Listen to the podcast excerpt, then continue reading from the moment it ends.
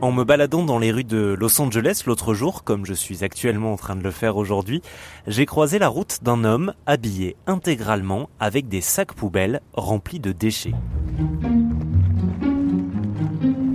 Son prénom, c'est Robin, comme Robin Hood, Robin des Bois en français. C'est d'ailleurs le surnom que lui donnent ici de nombreux médias.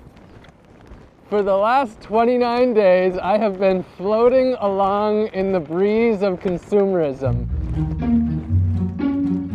Robin Greenfield est un activiste du climat euh, qui mène régulièrement des actions chocs pour inciter celles et ceux qu'il croise à adopter un mode de vie plus respectueux et moins consumériste.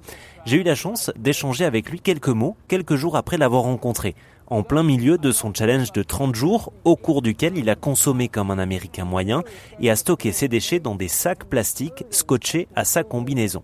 Je lui ai posé la question suivante. Par Skype, Robin, pouvez-vous nous expliquer pourquoi vous avez décidé pendant un mois de parcourir les rues de Los Angeles habillé de sacs plastiques et de déchets? Eh bien, pour la plupart d'entre nous, nos déchets sont invisibles une fois jetés et donc euh, inexistants. On s'en débarrasse et on oublie direct. Moi, j'avais envie de créer un effet visuel marquant et permettre aux gens de voir la vérité derrière le consumérisme. et de se demander est-ce que moi aussi je consomme autant?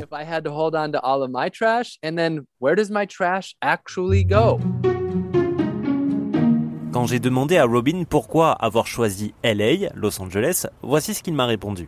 Yeah, yeah, I mean, I chose Los Angeles because it's one of the consumer capitals of the world. J'ai choisi Los Angeles car c'est l'une des capitales de la consommation. Ce n'est pas juste un endroit qui exploite des ressources de façon déraisonnée. C'est aussi un endroit qui diffuse la culture à travers les États-Unis et le monde. C'est ici qu'il y a tous les médias qui partagent cette idée du rêve américain basé sur la surconsommation pour être heureux.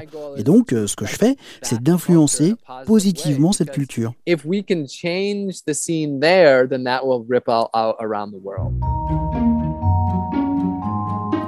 Je vous avoue que moi-même, quand je suis arrivé, j'ai presque été sonné par le contraste qu'il y a ici. À la fois, il y a des initiatives incroyables en matière d'écologie, on pense notamment aux éoliennes qui ont réussi à elles seules à alimenter tout l'État de Californie en électricité au mois d'avril, et à la fois, c'est ici qu'on consomme et qu'on gaspille le plus.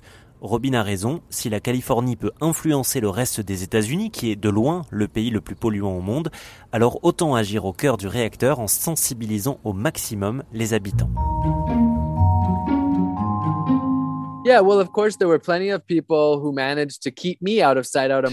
Tout au long de mon périple, j'ai croisé des gens qui ne voulaient pas me regarder. Mais en même temps, euh, des milliers d'autres se sont arrêtés pour me parler. Partout où j'allais, il y avait des caméras, des smartphones.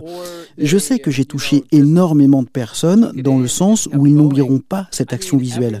Et je pense que la prochaine fois qu'ils jetteront quelque chose là, ils repenseront à Monsieur Poubelle dans la rue. In a way that they won't forget that visual. And next time that they're reaching for that consumer good, they're going to remember the trash guy on the street and that powerful visual.